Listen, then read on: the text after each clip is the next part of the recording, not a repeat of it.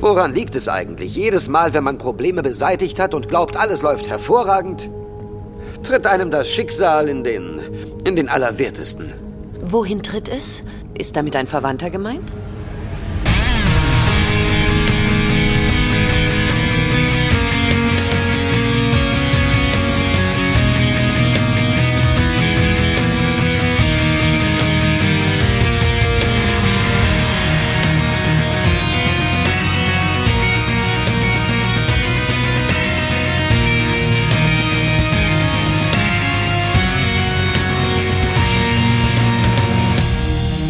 Hallo und herzlich willkommen zu einer weiteren Ausgabe von Der Graue Rat, der Deutsche Babylon 5 Podcast. Heute aus der Grauen Rat Küche äh, im äh, Lausitzer Studio und mit einer Stimme, die ihr schon mal gehört habt im Grauen Rat, äh, die einem Menschen gehört mit einem ganz bekannten Namen, aber äh, nicht der ist, der normalerweise unter diesem Namen zu hören ist.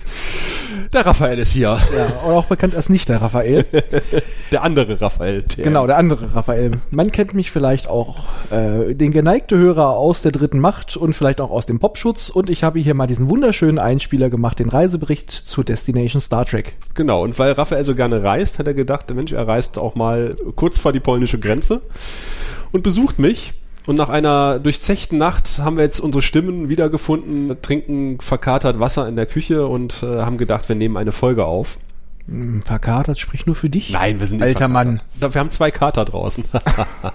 eigentlich heute jetzt eine reguläre Folge kommen. Eine, wir wollten eine Folge besprechen. Ähm, und wir hatten ratsintern diverse Termine und äh, diverse Termine, ebenso viele wurden halt wieder ratsintern gekippt. Es hat einfach nicht sollen sein, aber ihr wollt natürlich heute eine Folge auf die Ohren haben und deswegen haben sich Raphael und ich einfach mal ganz spontan zusammengesetzt und machen ein bisschen Hausmeisterei. Ja! Ja, und äh, ich war ganz äh, froh zu erfahren, nachdem äh, du ja schon mal so hast andeuten lassen, dass es eventuell wackeln könnte, dass wir uns doch im November nochmal sehen bei der Babcon. Babcon. Ja, äh, dass sich bei mir äh, jobtechnisch wieder etwas ergeben hat. Man hat mir mehr Geld geboten, mehr Urlaub und ich muss nicht bei der Babcon arbeiten. Ja. Ja. Wenn ich da sein. Das hat, das äh, traf mich ins Mark, als du sagtest, naja, äh, mit dem neuen Job und es kann sein, dass ich nicht zum Babcon kommen kann. Ich so, nein, nicht der Jada blinkt. Ja, ja, tut er so. Er hat eigentlich schon versucht, meine Karte weiter zu verscharren. ja, es gibt eine Liste, natürlich. Nein, aber ähm, hat sich halt einiges getan und ja, oh Gott, bei mehr Geld und mehr Freizeit sagt man nicht nein, ne? Das ist richtig. Ja, und ich freue mich schon auf die Babcon. Es gab ja einen Behind the Scenes Podcast schon und da haben wir so ein bisschen was über die über den Stand der Planung berichtet an die drei Leute, die das abonniert haben. das wäre jetzt seine Gelegenheit quasi noch ein bisschen zu fragen. Äh, ja, wie steht's denn eigentlich im Hintergrund? äh, nicht, dass mir jetzt jemand anders, der von den drei Leuten, der das hört, schon erzählt hat, aber äh ich weiß, ich weiß auch wer. Na, ich, ich weiß ja, wen du. Äh, Raphael ist nämlich auf Podcaster-Tour durch äh, die halbe Republik, also die, durch den Norden der Republik, muss man dazu sagen. Ja, ja, nicht den Teil, der sich abspalten will. Genau, nein. da haben wir kein Visum. Hast du kein Visum gekriegt nee. für Bayern? ich habe versucht, über den Todesstreifen rüberzukommen, aber ähm, die scharfen Dackel. Ja, ja, die Kampfdackel der, der, der, der Weißhaarige in Berlin. Ja, aber dann generell, wie steht's? Also äh, hat sich schon am Plan, an den, den Plan für das Programm was geändert oder wurde schon ein bisschen genaueres bekannt? Nee, das Programm ist eigentlich das Programm, was, äh, was, was auf der Liste steht. Es kann sein, dass noch ein Programmpunkt da reinkommt, äh, eine Ankündigung, äh, weil man, man kündigt ja gerne eine Ankündigung an, mhm. macht die BBC ja auch ganz gerne. Ja. Äh, und äh, wir, wir können ja auch eine Ankündigung ankündigen. Eine Ankündigung ankündigen. Genau, also eine Ankündigung auf der Babcon ankündigen. Eine, eine gute Nachricht äh, für alle Babylon 5 Fans in Deutschland. Wenn, wenn es so kommt, wie es kommt. Oh, das bin ich aber gespannt. Jetzt das machst du mich aber ein bisschen wuschig. Ja, das kann ich dir erzählen, wenn die Kopfhörer oh. von unseren Ohren verschwunden sind und die Mikros nicht mehr vor unseren Mündern schweben. Mm, naja. Das ist nämlich noch ganz geheim. Uh. Ja, ansonsten bin ich jetzt dabei, äh, quasi die Flüge für und äh, die, die, die, die Fahrkarten für unsere Stargäste äh, zu organisieren. Äh, freue mich auch schon drauf. Die Hotelzimmer sind gebucht. Das Planetarium ist sowieso schon gebucht. Äh, wir sind jetzt im Hintergrund dabei, die Tassen anzufertigen. Es werden nicht diese Tassen sein, die ich hier in der Hand halte. Also vorne unser Logo drauf, hinten Hashtag superschwellig, sondern es wird vermutlich darauf hinauslaufen, dass wir für die Babcon eigene Tassen anfertigen, wo vorne quasi das Podcast-Logo drauf ist, hinten das Babcon-Logo. Soll mhm. ja auch eine Erinnerung an die Babcon sein. Das heißt, die Tasse, die ich dir gleich mitgeben werde, so eine, äh, ist dann quasi, unterscheidet sich von der, die du vielleicht gebucht hast Ich habe tatsächlich keine Tasse gebucht. Da kriegst du jetzt einfach so eine. Ja, auf jeden Fall. Ich werde jetzt äh, in den kommenden Tagen den Penf anrühren, den wir ja auch versprochen haben. Äh, Stimmt. da gab es ja auch etwas, nee, gab eigentlich keine Irritation. Ich war irritiert, dass es keine Irritationen gab. Wir hatten es irgendwie als Dankeschön für den August angekündigt in den, in den Goodies und äh, ich dachte so, hm, du wolltest, wir hatten ja noch Penf angeboten, wann, äh, wann müssen wir denn eigentlich dann so, oh, August, alle angeschrieben, die den Penf bestellt haben und dann so, na, wir haben uns schon gewundert, warum, warum, warum ihr geschrieben habt, ihr schickt den im August los, bringt den zur Babcon mit, das reicht, okay. Ich bin ja schon gespannt auf die Babylon 5 Speisen, aufs Flan, ob es genauso schmeckt, wie es sich anhört. Ja. Gibt's eigentlich auch Spoo, das andere blaue Fleisch? Vielleicht. Also Raphaels Vater äh, wollte demnächst mal Probe kochen und äh, ich bin gespannt, was Raphael berichtet. Ich auch, ich auch. Ja, ja. Genau, und dann geht dann gehen die anderen Goodies jetzt noch so in den Druck, so langsam, diese Kurzgeschichtenbände und sowas. Ja, da hatte ich zum alles. Beispiel was bestellt. Genau. Äh, Das Material ist alles da, das Vorwort ist geschrieben, das wird jetzt so langsam, also nicht das Vorwort, der Rest wird auch gedruckt, dass wir das alles anbieten können und wir überlegen, ob wir dann irgendwie jedem noch so ein kleines Goodie auf den, auf den Sitz legen im Planetarium. Müssen wir mal gucken, ob das Geld Einen reicht. kleinen Metkosch. Ja, da war Raphael gestern ganz hin und weg, als ich von diesem Metkosch berichtete, den Alex mal geformt hat. Ja, jetzt will ich auch einen machen. Ja. Ich will ihn übertreffen. Wir machen, eine, äh, wenn wir nochmal Sommergrill machen vom Grauen Rad, bei 35 Grad machen wir einen Metkosch-Wettbewerb. Klingt verführerisch. Aber wo wir jetzt gerade beim Essen sind, wie sieht's denn jetzt eigentlich mit den Speisen aus am Ende? Gibt's schon eine feste Menüfolge? Oder? Ja, es gibt eine Menüfolge, die der Küchenchef festgelegt hat. Äh, Das gab aber noch so ein bisschen Nachfragen dazu. äh, Und wir haben ihm jetzt, das hieß, äh, der ist in Urlaub. Italiener sind über den Sommer meistens irgendwie in Urlaub in der Heimat oder sowas und machen irgendwie ihre Geschäfte zu. Das scheint bei denen völlig Usus zu sein, sagte Raphael. Und der müsste jetzt aber wieder da sein. Es hieß dann irgendwie, ja, der ist dann wieder Anfang September da, schickt ihm mal ein Fax. Aber das bekommen hat, weiß ich nicht, weil es gab noch keine Rückantwort. Da müsste sich Tim jetzt nochmal drum kümmern, weil es gab noch so ein, zwei Fragen. Und dann wird's auf der Homepage der Babcon, äh, das ist schon programmiert tatsächlich, so ein, so ein Bestellformular geben, wo ihr dann aussuchen könnt, okay, das Menü nehme ich, das Menü oder, das andere. Und es gibt wahrscheinlich auch die Option, ähm, ich trinke einfach. Das, ich, ich, ich vertrinke mein Geld. Äh, weil natürlich, ja, es wird sich irgendwie in, in dem Bereich 25, 30 Euro abspielen, äh, so ein Menü. Es ist alles handgemacht, was er da macht, der Giorgio. Es ist, äh, es klingt alles sehr lecker, aber es ist natürlich kein Schnäpperchen. Also dieses, Ja. das ist eine Hotel, ein Hotelrestaurant und das ist per se immer ein bisschen teurer, aber ähm, Ja, aber ich sag mal jetzt hier Patreon-Nutzer, sie wissen ja, für Qualität muss man zahlen. Also, ähm, die haben keine Ausrede, die müssen damit rausrücken. so sieht's aus. Und wir werden allen Bären Hunger haben, wenn das fertig ist. Ja, ich weiß es nicht. Also es gibt ja, wie gesagt, von, von, von Uwe vom Küchen, Küchenlicht äh, die Nachmittagsbeköstigung. Die wird wohl auch sehr üppig ausfallen. Und wahrscheinlich, wenn wir dann äh, auch vom Planetarium stehen, nimm noch einen Fladen mit. Aber jetzt überleg mal, wer alles mit da ist. Tim, Gregor, ich. Wir sind der wandelnde Insolvenzantrag für jedes Restaurant. Ich weiß nicht, wie viel übrig bleibt. Es sei denn, das Flan ist scheiße. All you can eat und äh, sie werden raus. Bist du nicht mal beim All you can eat rausgetragen worden? Ich bin rausgeschmissen worden. ja, genau. Nein, also ich werde im Zweifelsfall, wenn es nicht schmeckt, werde ich einfach noch einen weiteren Teller äh, für Valen decken. Mhm. Vielleicht kommt er ja vorbei. Und wenn nicht, wissen wir, warum er nicht gekommen ist. Ja, nee, wir haben äh, genau deswegen auch gedacht, also ich meine, wir wollen einen schönen Abend dann nochmal so in der Hotelbar verbringen anschließend, also mit, äh, mit möglichst vielen Leuten und äh, es geht einfach darum, dass dass das Hotel weiß, wie viele Leute kommen, also wie viele von denen essen und ich glaube, es wird auch kein Problem sein, wenn wir sagen, okay, dann ist halt ein gewisser, wenn, vielleicht nicht alle, aber ein gewisser Prozentsatz, der sitzt einfach dabei und isst irgendwie eine Kleinigkeit und, und, und trinkt einfach mit uns zusammen. Ja. Das finde ich auch völlig in Ordnung. Zwölf Bier sind ein Essen. Ja. Da bist du auch locker über die 35 Euro, über die 25 Euro drüber. Und ansonsten, wie viel Bier war nochmal ein Schnitzel? Drei Bier sind ein Schnitzel. Ja, genau. Nee, also das, das denke ich, wird ein schöner, gemütlicher Abend und äh, die ganzen äh, Gäste werden ja auch da mitessen, hoffentlich. Ja, ich, das ist ja auch das, was ich so schön, also toll daran fand. Einfach, es ist überschaubar von der Größe. Es ist so eine muckelige, familiäre Atmosphäre. Man, es ist nicht so die Zuschauer abgegrenzt, nach hinten ist der Rest, sondern es ist alle auf einen Haufen. Einfach, könnte sagen, der größte Küchentisch der Welt am Abend. Die längste Theke der Welt, kurz vor Düsseldorf. Äh. ja, nein, nee, kein okay. Kommentar. Nee, nee. Äh, über, über Bier haben wir uns im Vorgespräch ausgelassen. Ja, und äh, über Augustine. Und über Augustina. Und über Kölsch. Stimmt. Wir haben noch einen Einspieler bekommen. Wir haben mehrere Einspieler bekommen. Also äh, wer unsere Homepage äh, und die neue, neu eingeführte Rubrik auf dem Wunsch eines einzelnen Herrn, äh, danke für die Anregung.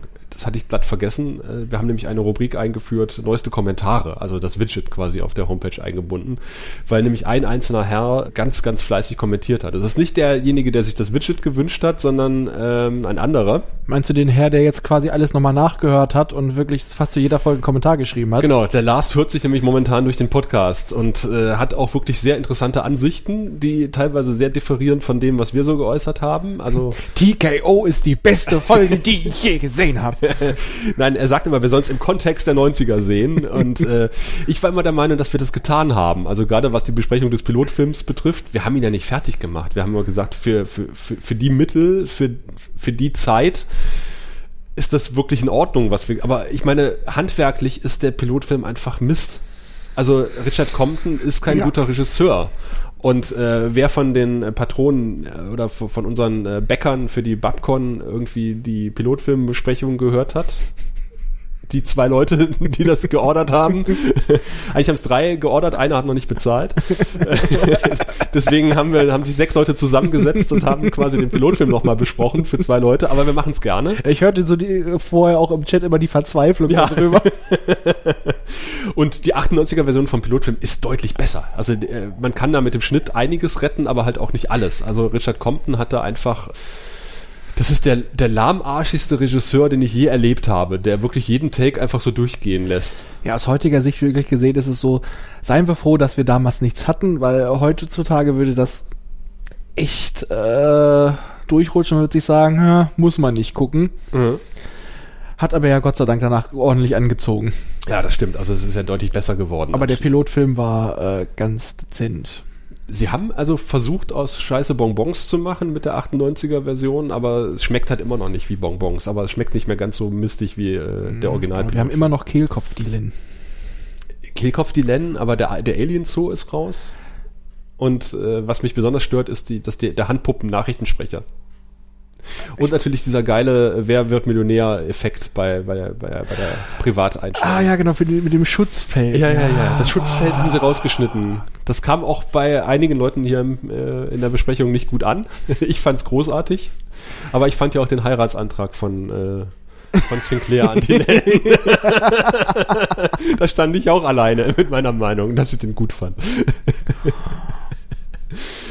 So, aber der Lars äh, hat nicht nur fleißig kommentiert, sondern hat uns auch einen Audiokommentar, hat mehrere Audiokommentare geschickt äh, und da hören wir uns jetzt einfach mal den ersten von an. Hallo, lieber Grauer Rat. Ich bin der Lars und ich habe vor Urzeiten mal einen Babylon 5 Artikel bei Retropie geschrieben.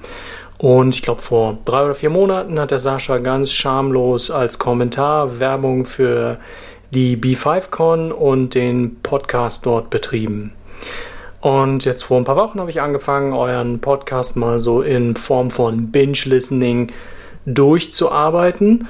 Und ähm, laut Pocketcast habe ich bloß noch 70 Folgen vor mir. Also ich bin gut dabei. So, ich würde sagen, ne, zwei Drittel der ersten Staffel. Ähm, kurz zu mir, ich bin Babylon 5 Fan der ersten Stunde. Mein Vater hat mal den Pilotfilm aus der Videothek mitgebracht, so als es das noch gab, so Videothek-Sachen. Und den Film fand ich eigentlich ganz gut, yep.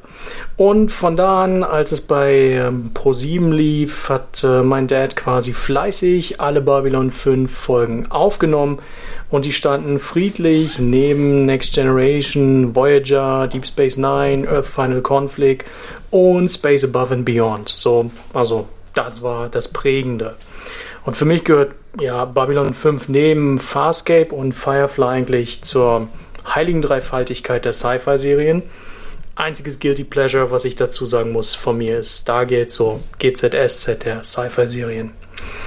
Ich habe dann, als ich dann von zu Hause ausgezogen bin, mir so ein ähm, Babylon 5 Abo aus UK gemacht. Ähm, die schicken oder haben einmal im Monat oder eine Kassette, also eine Folge geschickt oder zweimal im Monat, ich erinnere mich nicht mehr ganz genau. Auf jeden Fall habe ich nach der dritten Staffel dann äh, dort gekündigt, weil dann gab es inzwischen ja schon sowas wie DVDs. Und von DVD habe ich, ich glaube, fünf oder sechs Mal die ganze, äh, ganze Babylon 5 Geschichte durchgeschaut, ähm, wobei die Lücken immer größer wurden. Am Anfang habe ich dann so quasi fast jährlich und jetzt ist es, glaube ich, schon zwei, drei Jahre her. Und das gilt auch für die ganzen Filme, inklusive Lost Tales und Crusade. Und hinter mir im Regal, da steht die äh, bemalte Babylon 5 Raumstation von, äh, von Revell, sogar mit, mit Leuchten, ja, dreht sich nur nicht, aber hey, man kann nicht alles haben. Ich glaube, im Schrank liegen noch ein paar Episode Guides, ein paar auf Deutsch, die meisten auf Englisch. Und die Comicserie habe ich auch hier, die ist äh, quasi noch Near Mint Condition, super schön gefaltet und eingepackt. Perfekt.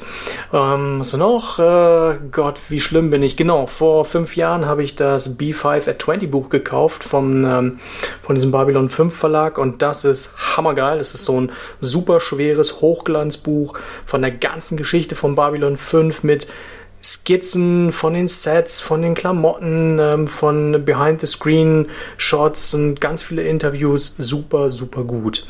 Also Ihr merkt, Big Fanboy, wenn das noch nicht genug ist, in dem Videospiel, was ich spiele, Warframe, heißt mein Charakter Kosh und mein Clan heißt uh, The Smiling Warlons. Also, ja, das ist so das. Und übrigens beim Game ganz cool, man lernt vom ganzen Planeten Babylon 5 Fans kennen. Und es gibt verdammt wenige aus dem deutschsprachigen Raum. Deswegen bin ich sehr dankbar, dass ihr sowas aufgezogen habt. Ähm, Babylon 5 selbst war für mich wirklich immer was Besonderes, weil es so, ja, so nitty, gritty, dreckig war und die Zukunft der Menschen, die wurde einfach so, so gezeigt, wie ich sie mir vorstellen könnte. Weil wir sind einfach zu blöd und zu gierig als Rasse, um jemals zum Star Trek-Universum zu kommen. Aber Babylon 5 war so anders, ehrlich und, und natürlich die Raumschiffe. Die Raumschiffe waren der Oberhammer. Ich meine, rotierende Sektoren auf den Erdenraumschiffen, Hammer. Membari-Raumschiffe, die so aussehen, als ob sie aus dem Meer kommen, das, das, ist, das ist der Hammer. Und die Schattenschiffe sowieso, wo du das erste Mal hinguckst und denkst, was soll das sein? Und beim nächsten Mal, oh, dieser fette Laser macht alles platt. Super, super genial. Ah ja, und Techno Mages. Keine Ahnung, Techno Mages sind so eine coole Idee gewesen. Passt in die 90er und ich weiß auch nicht. Schade, dass sie so wenig mit den Techno Mages gemacht haben. Bisschen bei Crusade. Ähm, was war noch gut? Staffelüberspannende Handlungsbögen, wie ihr sicherlich aus meinem Retropie-Artikel äh, noch erinnert, war etwas, was ich extrem cool fand. Ähm, es war einfach noch viel besser als TNG das mit seinen Mehrteilern gemacht hat. Die waren zwar auch schon gut, aber das, das staffelüberspannende Ding war einfach gigantisch. Dann waren die Soundeffekte saugeil. Ich meine, hey, die, die Abwehrguns, die, die ausgefahren sind an der Raumstation, Hammer, Hammer. Dann das, das Geräusch von den Schatten, dieses Kreischen, das, ah, das war hammermäßig. Und natürlich die, die PPGs, die klingen auch verdammt cool. Sehr genial. Ah ja, mein Handy-Klingelton ist äh, das, äh, der Türsound von Babylon 5. Ähm, ja, was haben wir noch? Wenn wir schon beim Sound sind, Christopher Franks Soundtrack waren großartig, immer auf dem Punkt und ich meine so richtig, richtig episch. Ich meine, bei Star Trek war es immer dasselbe Geleier. Man hatte man irgendwie nach der dritten Staffel begriffen, wie es geht, aber ich meine, bei Babylon, der, der Typ hat 20 Alben rausgebracht. Ich meine, und, und das meiste davon war extrem hoch von der Qualität. Okay, was habe ich? 15 Episoden habe ich grob jetzt durch. Und ehrlich gesagt, ich finde den Pilotfilm gar nicht so schlecht, wie ihr ihn redet. Ich habe auch schon was in die Kommentare gepostet. Ähm, aus meiner Sicht äh, fehlt ein bisschen der Kontext der Zeit. Weil ihr auch schon über Psychor geredet habt, ich finde die Psychor-Folgen alle großartig. Sobald Alfred Bester auftaucht, ist für mich ist der Arm gerettet. Ich meine, er und Mr. Morden sind einfach die besten Sci-Fi-Bösewichte, die ich kenne. ist einfach so, ah, so richtig schön. Ich meine, wer, wer, wer will Chekhov, wenn er, wenn er Alfred Bester haben kann? So, dann Big Big Shocker. Ich mag Crusade. Ähm, und ich mag auch die Musik von äh, ähm, Ivan H. Chang, der asiatische Komponist, wirklich sehr gern. Das war wirklich was abgedrehtes anderes. Und ähm, ich denke, man, man hätte der Serie einfach mehr, mehr Chance geben sollen. Sie hat einfach Potenzial. Ähm, Im Ernst, TNG, die ersten drei Staffeln waren relativ arm. Es gab so ein paar Ausreißer nach oben, aber ansonsten, bull. Und ich meine, Voyager hat es geschafft, eine, eine, ganze Serie zu produzieren, die wow war. Uh, bis auf One Year Hell ist eigentlich alles auf uh, Crusade-Niveau bei Voyager.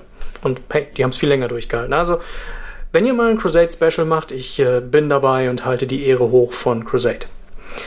Ähm, so sonst vom, vom Schauen her von Babylon 5 ähm, bevorzuge ich eigentlich immer den O-Ton. Ich meine, Peter Jurassic ist einfach der Hammer. Ich meine, my dear good friend Mr. Garibaldi. Ich meine, wer, wer kann das sagen auf Deutsch? Niemand. Garibaldi ist einfach, ah, das hat Power. Jakar sowieso, die deutsche äh, Synchronstimme finde ich so ein bisschen, meh. Ähm, Dylan wegen ihrem osteuropäischen Akzent, super. Marcus, wie kann man Marcus nur auf Deutsch hören? Marcus hat so einen geilen Oxford-Akzent. Oh, der tut richtig gut. Und ehrlich, Talia, wer hat Talias Synchronstimme gecastet? So eine rauchige, tiefe Stimme. Oh. Und im Deutschen piep, piep, piep, piep, piep, passt gar nicht. Äh, liebste Schauspieler, äh, Andreas Katsoulas, auf jeden Fall. Und alle meine Lieblingsszenen sind mit Jakar und witzigerweise auch alle irgendwie um und in Fahrstühlen. Ich meine, die, ähm, äh, war das in der dritten Staffel, diese Convictions-Folge, die eigentlich so ein bisschen äh, trashig ist, weil wieder mal Explosion, irgendjemand hat eine Bombe gelegt, keiner hat es gemerkt. Und London und Jakar hängen im Fahrstuhl fest. Und Jakar will London einfach beim Sterben zuschauen und es ist, es ist fantastisch, es ist so großartig, es ist einfach mehr Popcorn. Lass die, gib den Leuten eine ganze, eine ganze Episode Zeit, das wäre einfach großartig. Ganz, ganz große Sache. Die andere Sache, ähm, in, ich glaube, irgendwas mit Come the Inquisitor, wo ähm, Jakar Will vor dem Fahrstuhl trifft und äh, ihn ähm, von ihm irgendwas gefragt wird ähm, zum Thema ähm, ähm, oh, ich weiß gar nicht mehr zu welchem. Auf jeden Fall äh, schneidet er schneidet Jakar sich in die Hand so richtig so klingonisch und lässt das Blut runtertropfen und dann einfach so Dad, Dad, Dad, Dad, how do you apologize to them? Das ist einfach so, oh, so mächtig und dann diese roten, leuchtenden Augen. Ah, episch, episch. Ähm, okay, das war jetzt alles zu mir und irgendwie, uh, kacke, fast acht Minuten. Ähm, ich ich wollte noch kurz was zum Podcast sagen. Ähm, ich, fange mit den unschönen Sachen an. Was mir echt nicht gefällt, ist eure komische Wertung. Ich, ich weiß nicht. Ihr findet es komisch. Ich finde irgendwie Pimmelwerbung, also Wertung, einfach wirklich, wirklich schlimm für Babylon. Es, äh, es sieht so ins Lächerliche. Aber hey, ihr habt Fun dran und ich, ich kann es grob verstehen. Äh, äh, 0 bis 6, ja, wow, okay. In meinem Kopf sind immer nur Piep, Sterne. Ähm, was ich auch nicht so prickelnd finde, dass ihr manchmal den Kontext vergesst, in dem die, die Episoden gesendet worden sind. Das sind ja 90er Jahre, alles war irgendwie trashig und, und ehrlich gesagt, hey, schaut euch mal eine Folge von, von Raumschiff Orion an, die Raumstation Orion, egal, die, wo das, äh, wo das, ähm, Walkie-Talkie im Bügeleisen war, ehrlich, wenn ihr es schafft, 10 Minuten ohne zu lachen zu schauen, dann seid ihr richtig gut. Positiv eure Musik ist der Hammer. Ich, ich, ich bin wirklich ein großer Fan von guter Musik und eure Einstands- und Ausklangmelodie ist einfach der Hammer. Und können wir den, den Menschen, der das macht, mal darum bitten, noch mehr zu komponieren im Rahmen von Babylon 5? Ich kann mir vorstellen, dass da richtig was Gutes rauskommt. Äh, dann die Dame, die ich am meisten höre, am Ende, eure Sprecherin, großartig, minus, minus, minus, minus, minus, minus, minus, at der graue Rat, minus. Toll, super, sie macht das sehr souverän und ich muss mir jedes Mal das Lachen verkneifen. Ähm, ansonsten, ich, ich habe euch trotzdem ganz doll lieb, weil ich euch sehr dankbar bin für den Podcast, für alles, was ihr macht. Und auch das ganze Faktenwissen, was ihr an den Tag legt, ist ganz, ganz super. Und ich freue mich auf die ähm, Babylon 5 Convention in einem Ort, von dem ich noch nie was gehört habe, in der Nähe von Düsseldorf. Wenn mich jemand aus Düsseldorf mitnehmen könnte, wäre das total dufte, weil ich irgendwie von Zürich nach Düsseldorf entweder fliege oder fahre. Das wäre total super, auch wenn ich mich jetzt wahrscheinlich um äh, Kopf und Kragen geredet habe, indem ich äh, da äh, etwas äh, nicht so gut fand. Eben, lange noch gequatscht. Ich mache meine Kommentare vor allen Dingen zur Mind Wars Folge, warum die, warum die Leute die so gut fanden und ihr sie nicht so gut fandet. Den, äh, den lasse ich euch noch da. Und äh, ja, das war's fürs Erste. Das war schon viel zu lang. Macht's gut in diesem Sinne. Tschüss, euer Lars. Wow. Danke, Lars. Äh, was ihr nicht gesehen habt, äh, Raphael und ich haben uns Notizen gemacht äh, während, der, während des Einspielers, weil da noch das ein oder andere angesprochen wurde, auf das äh, wir gerne eingehen würden. Und zwar ist nicht schlimm. Also, wenn du uns kritisierst, ist völlig in Ordnung. Also, wir, wir, wir legen es ja auch gar nicht drauf an, dass wir hier nur Lobhudelei bekommen und nur hören, dass wir die Besten sind. und es ist ja doch völlig in einem, in einem Rahmen. Also, und jeder kann eine andere Meinung haben und wir, wir, wir fragen ja immer explizit. Also wenn wir eine Folge nicht verstehen, wenn wir eine Folge schlecht finden, wie die Inquisitor-Folge oder diese äh, Cyber-Sinclair-Folge, fragen wir uns natürlich, warum wird die universell als so gut angesehen und wir nicht. Und was den Kontext betrifft, glaube ich, gehen wir schon immer drauf ein, dass wir sagen, äh, okay, das ist halt für die 90er Jahre. Wir vergleichen es auch oft, vielleicht kommen diese Folgen noch, wo wir sagen, okay, das ist die und die Handlung dieser Folge. Wir gucken mal parallel, was hat Voyager denn gerade zu der Zeit gemacht? Äh, da ist halt die in die Folge gelaufen und äh, um wie viel Längen besser ist Babylon 5 halt einfach geschrieben und es kommt dann gerade, wenn dann äh, die dritte, da bist du glaube ich noch nicht, Lars, aber vielleicht wenn diese Folge kommt schon, wenn die dritte Staffel kommt, feiern wir jedes neue Requisit, was, äh, was auf die Bühne geschoben wird. Dann wird der Konferenztisch hoch, äh, hochgelobt und äh, wir gehen schon auf den Kontext ein. Und was, was, was Raumpatrouille betrifft, ich bin großer Raumpatrouille-Fan und Raphael auch. Ja. Ja, äh, was, was den anderen Raphael betrifft, weiß ich nicht, aber ich glaube, er mag es auch, weil er auch äh, Doctor Who halt sehr mag. Und äh, wenn man sich das so anguckt, sag mal, die, die, die Konsole der TARDIS ist auch ähnlich äh, wie die, äh, Oh ja. wie die Brücke der Orion, also aus Haushaltsgegenständen zusammengeschraubt. Und Nur stört- da nicht getan. ja, äh, und es stört nicht, weil die, wenn es, es stört einfach nicht, wenn die Requisite Mist ist oder so billig aussieht, wenn die Handlung stimmt. Und ich finde, das stimmt in weiten Teilen bei Babylon 5 und auch bei Raumpatrouille. Man redet es ja durch nicht schlecht, aber es ist Ja. einfach so, die mussten halt unter Budgetmangel leiden. Ich finde, man auch als Fan muss man sowas auch kritisieren dürfen, dass es halt einfach billig ist, aber es ist trotzdem charmant und es hat gerade trotz billiger Kulissen und Recycling hoch 10 hat es trotzdem geschafft, uns so zu packen. Und die hatten vielleicht mal das Budget, was äh, Zehntel von Star Trek. ich wollte gerade sagen, das, was Star Trek für zwei Folgen hatte, hatten die für eine gesamte Staffel. Ja. Und was die daraus gezaubert haben an Requisiten, das war äh, Bombe. Wenn Du merkst im, im Laufe der Serie auch, jetzt haben sie halt die Requisiten, die, die, die ist einmal, die Investition ist einmal getätigt worden und jetzt haben sie mehr Geld für bessere Kameraschulungen oder was weiß ich. Die Kameraleute wurden mal geschult. und für Papier mit dem Logo drauf. Ja, Papier mit dem Logo drauf. Und äh, die, die Ecken an den Monitoren werden endlich nicht mehr abgeklebt. Ja, aber ich habe auch gleich mal eine Frage an dich. ja. Nee, ich meine an unseren Lars. Ach so. Wie hast du es geschafft, dass deine Station nicht zerbricht? Wenn ich meine angucke, ich habe Angst, sie anzugucken, weil sie auseinanderfällt. Ich habe Erfahrung mit Modellbau, aber ich habe noch nie so viel geflucht wie beim Bau dieser Station von Revell. Oh Gott, mein linkes Auge fängt gerade vor Wut an zu zucken. Ja, ich kann nicht bestätigen. Das sieht sehr äh, gefährlich aus. ah, in dem Unterlied zuckt. Äh, ich habe das Ding nicht annähernd äh, brauchbar zusammengekriegt. Ich wollte die eigentlich nur unten matt schwarz und die Station so goldig ähm, bronzefarben, so ein bisschen la Sheridan. Wie im Büro von Sheridan. Ja. Ja, so soll, wollte ich die ja auch mit zu Babcom bringen, aber die hat selbst den Transport vom Wohnzimmer in mein Gästezimmer nicht überlebt. Das sind Ja. sofort die Solarpaneele abgebrochen. Das ist die gleiche. Also äh, Lars hat ein Bild angefügt. Das verlinken wir auch in den Shownotes Mhm. oder es kommt in die Shownotes von seiner Station. Und was mich da ein bisschen irritiert hat, ist, äh, warte, ich gucke mal, ob ich das Bild hier auf, auf dem Rechner gespeichert habe. Ist das die gleiche Station? Ja. Ja. Was ich cooler gefunden hätte, ist, da sieht man auch das Kabel, was für die Beleuchtung zuständig ist. Wenn Worf, der gerade so ein bisschen sein Butlet schwingt, eher in Richtung Station gucken würde und dann versucht, die Station klein zu hacken mit seinem Butlet. Das, das äh, würde mir so vom von der Idee ganz gut gefallen, wenn man das so arrangieren würde auf dem äh, Aber ich, ich habe auf der Brühlcon jemanden kennengelernt mit einem etwas größeren 3D-Drucker, äh, den ich schon davon überzeugen konnte, dass er mir das in Stücken eine Babylon-Station ausdruckt, die den Namen auch verdient, die ein bisschen größer ist. äh, er soll mehrere davon machen. Ja, ich werde ihm das auftragen. Also äh, er, er berechnet gerade, wie teuer es wird. Ausgezeichnet. Wenn du das weißt, sag mal Bescheid. Mache ich. Was ich auch gerne wissen, äh, wissen würde, wie viel das kostet, ist das B5 at 20 Buch, von dem er da berichtet, der Mhm. Lars. Da habe ich noch nie was von gehört, ehrlich gesagt. Du? Nein. Vollkommen an mir vorbeigegangen. Okay. Micha, das ist kein Aufruf. Check es. Nein. das, ist, das können wir uns auch selber leisten. Dann äh, habe ich mal für dich eine Empfehlung, weil du ja so total auf die Schatten abgehst, auf Secor und auf die Technomagier. Die Technomagier-Trilogie. Alles gibt's leider nur auf Englisch. Kann ich dir sehr ans Herz legen, aber dann musst du wirklich vorher auch das Wanderschattenbuch lesen. Ähm, The Shadow Within. Genau. Äh, Du wirst eine Passage über den knackigen, geduschten Hintern von Sheridan ertragen müssen, aber Ja, ja, ja, ja.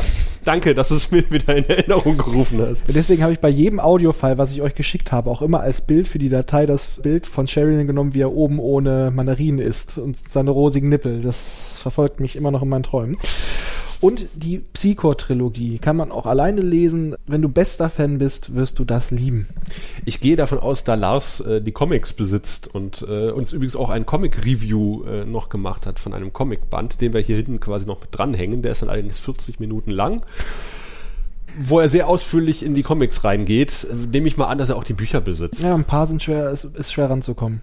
Ja. Also zum Beispiel Centauri-Trilogie, das eine Buch kriegst Das letzte, du nicht. ne? Das, ich habe eher das Problem gehabt, das mittlere zu kriegen. Ach, das mittlere. Ich glaube, Raphael, der andere, der Namensvetter, hat die alle. Ja. Da habe ich mir das erste Buch von der Centauri-Trilogie nämlich ausgeliehen gegen das Wanderschattenbuch. Ah. Aber was ich jetzt noch sagen musste, wegen äh, Voyager hatte grundsätzlich bis auf ein Jahr Hölle Crusade-Niveau. Nein, in ein Jahr Hölle hatten sie einfach nur Babylon 5 Texturen. So. Stimmt, genau, da hatten sie Babylon 5 Texturen. Wobei es, es gi- gibt ein paar äh, gute Voyager-Folgen, aber das Ja. sind die, haben wir auch gestern drüber geredet bei ein, zwei Bier, äh, wo am Ende dann gesagt wird, da wird der große Reset-Knopf rausgeholt und es hat dann wieder keine Konsequenz gehabt. Ja, es gibt ganz tolle Einzelfolgen, also wo ganz, ganz viel Potenzial verschenkt. Und Crusade fand ich gar nicht so übel. Also ich habe, äh, da hat natürlich, da hast du gemerkt, wie halt die Studiobosse irgendwie äh, auf, auf JMS eingewirkt haben und am Ende dann den, die Reißleine gezogen Du haben. hast zwischendurch schon so gemerkt mit der Wallonen-Box da und wenn du auch siehst, was für Pläne ja äh, schon dafür waren, dass eigentlich dieser ganze Konflikt mit der, äh, mit der Krankheit in der zweiten Staffel beendet werden sollte Ja. und danach wäre es weitergegangen. Okay, die äh, Planetenszenen waren immer grottig, weil die CGI war unterirdisch, aber die hätte Potenzial gehabt. Aber da haben sie ja mitgespielt. Ich erinnere mich an die eine Folge, wo der Technomagier halt seinen Avatar runterschickt, der irgendwie total billig aussieht. hey, meine Leber, die brauche ich noch. Ja, die Serie war auch ein bisschen selbstironisch. Also, ja, total. Ich meine erstmal das mit den Uniformen, was ja eigentlich nur JMS-Anklage war, als sie ihn da rumgefuchst haben. Und die Akte X-Folge. Ich glaube, das ist die letzte oder vorletzte Folge, die auf der äh, Box dabei ist. Ich möchte mal gucken. Ich habe in einer merkwürdigen Reihenfolge die geguckt. Es gab nicht mal, guckt der Crusade unbedingt dieser Reihenfolge an. Dann wechseln dann immer zwischenzeitlich die Uniformen. Diese Geschichte um die, um die Kiste macht irgendwie keinen Sinn mehr. Ja. Ich muss mir die nochmal in der Ursprungs, also in der DVD-Reihenfolge Da gibt's angucken. eine Folge, wo dann auch Aliens, die kriegen Signale von der Erde und da sind auch zwei, die ermitteln. Eine hat braune Tentakeln, die andere hat längere rote Tentakeln. Das sind eindeutig Mulder und Scully und du hast auch den Kettenraucher dabei. Also das, die hat so in der ganzen Serie keinen Sinn ergeben, aber die hat Spaß gemacht. Ja, äh, ich glaube, ich, ich freue mich schon so ein bisschen auf Crusade. Äh, Natürlich freue ich mich nicht drauf, weil ich dann weiß, dass Babylon 5 vorbei ist, äh, wenn wir Crusade besprechen, aber ich finde es jetzt nicht so schlecht, wie es generell gemacht wird. Ja, man wird auch ein bisschen altersmilde. Ja, ja, das haben wir ja äh, vorhin auch schon besprochen. Und mit dem, mit der, mit der Aufzugsszene, mit dem Tod, Tod, Tod, ist ganz lustig. Es gab nämlich mal irgendwo im Babylon 5 äh, Facebook-Gruppe gab, war mal nicht äh, Grün versus Purple äh, Diskussionsstrang, sondern es ging einfach darum, welches Babylon 5 Zitat beschreibt dein Sexleben am besten. da habe ich dann irgendwo untergeschrieben, Tod, Tod, Tod. Ich habe jetzt irgendwie nur gedacht, vielleicht hat auch JMS jetzt schon immer die Idee gehabt, er will ein Kammerspiel inszenieren auf der Bühne, ja. im Fahrstuhl. Ja, das kann er ja gut. Also, Ja. was wir auch, da sind wir wieder bei den Kulissen. Also einfach einen schwarzen Raum, grauer Rad, ne? Wie machen wir den Ratssaal? Schwarz. Ja. Er braucht einfach nur gute Charaktere. Ja, Und da reicht er, das ist war im wahrsten Sinne des Wortes Kammerspiel und dadurch auch so geil. ja. Oder wir haben einen Aufzug, in dem mysteriöserweise immer Gary Baldi wartet Ja, ja, auf Äh, Talia Winters. Wo, wobei das Kammerspiel mit dem ähm, Cyber Sinclair, ja, du verdrehst auch schon die Augen. Aber da hatte Lars ja auch schon eine eigene Meinung zu. Lest es mal nach. Und eventuell, weil er hat uns noch einen Einspieler geschickt, geht er jetzt nochmal auf den Cyber Sinclair ein. Mein Auge zuckt schon wieder. Hallo, ihr Lieben vom Grauen Rat. Hier ist nochmal der Lars. Und ich bin weiter bei meinem Binge-Listening von eurem Podcast. Hab gerade die Folge Ice and Legacies hinter mich gebracht. Dort, wo der Sinclair den äh, irren, lustigen Blick aufsetzt, als er merkt, dass ihm jemand die Mimbari-Leiche geklaut hat. Absolut großartig. Was mir aufgefallen ist, ähm, dass ihr euch gerne und sehr intensiv lustig macht über, wie lange das dauert, Daten zu kopieren. Und dann dachte ich mir mal, als Nerd, wie ich so bin, ähm, ich schaue mal, wie lange das eigentlich nach 1994 Dimensionen gedauert hätte, Daten zu kopieren. Und dann habe ich mal geschaut, hey, Jetzt stell dir mal vor, wir hätten die Internetverbindung von 1994 und das sind 28,8 Kilobit pro Sekunde ähm, also 3,6 Kilobyte pro Sekunde, wie lange es dauern würde, ein Word-Dokument zu kopieren. Sagen wir von 100 Kilobyte. Das dauert 27 Sekunden. Eine CD würde schon mal rund 55 Stunden dauern. Und ein Film von Netflix wäre knapp 224 Stunden oder 10,1 Tage unterwegs. Also einfach so eigentlich super schnell, wie gut die Daten von der Erde bis zur Raumstation durchkommen. Und dann habe ich mal geguckt, hey, wie sieht es mit Disketten aus? So eine olle 3,5 Zoll Diskette hat so rund Kilo, 100 Kilobyte äh, Schreibgeschwindigkeit. Nee, andersrum, 50 Kilobyte Schreibgeschwindigkeit, genau. Und äh, 100 Kilobyte Lesegeschwindigkeit. Ähm, ist einfach so, Schreiben dauert immer länger. Und das bedeutet, bei einem kleinen Word-Dokument ähm, dauert es gut eine Sekunde zum Lesen, gut eine Sekunde zum Schreiben, aber hast du dann eine CD von 700 Megabyte Größe, dann dauert das Lesen von so einer von so einem großen Pfeil mit einer Diskettengeschwindigkeit zwei Stunden, Schreiben würde vier Stunden dauern und Netflix-Film in der Zeit mit den Mitteln hätte 8,7 Stunden gedauert, ihn zu lesen, ja, wenn man ihn hätte lesen können, und über 17 Stunden zu schreiben. Einfach so vom, vom Kontext, dass also, dass die sich vorgestellt haben, dass sie irgendwelche Daten in einer Stunde auf irgendeinen Kristall kopieren, das macht richtig Sinn. Denn äh, man muss sich mal überlegen, der, der, der neueste Schrei 1994 war das iOmega Zip Drive. Ich weiß nicht, ob sich einige von euch noch daran erinnern können. So ein cooles, großes Ding. Ähm, und ich meine, das war auch nicht gerade viel schneller als die Diskette. Es war zwar Faktor 10 schneller, aber ich meine, ob ich nun ähm, 17 Stunden fürs Schreiben von so einer Netflix-Datei oder 1,7 Stunden brauche, ist trotzdem noch eine Menge Zeit.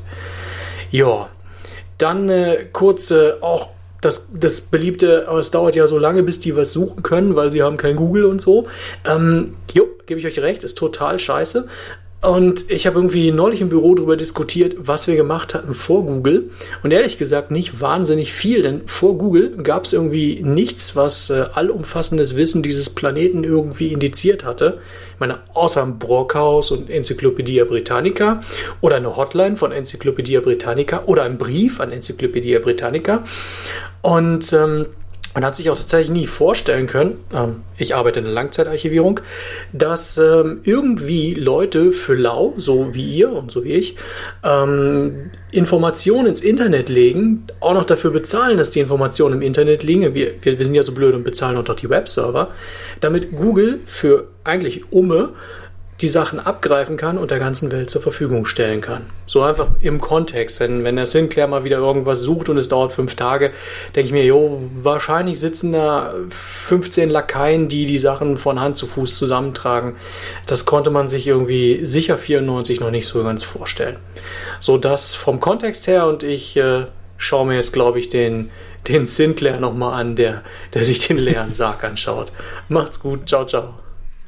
Vielleicht hängen wir davon mal ein Standbild nochmal hier in die Show Notes. das ist wirklich super. Ey Mann, wo ist meine Membari-Leiche? Ja.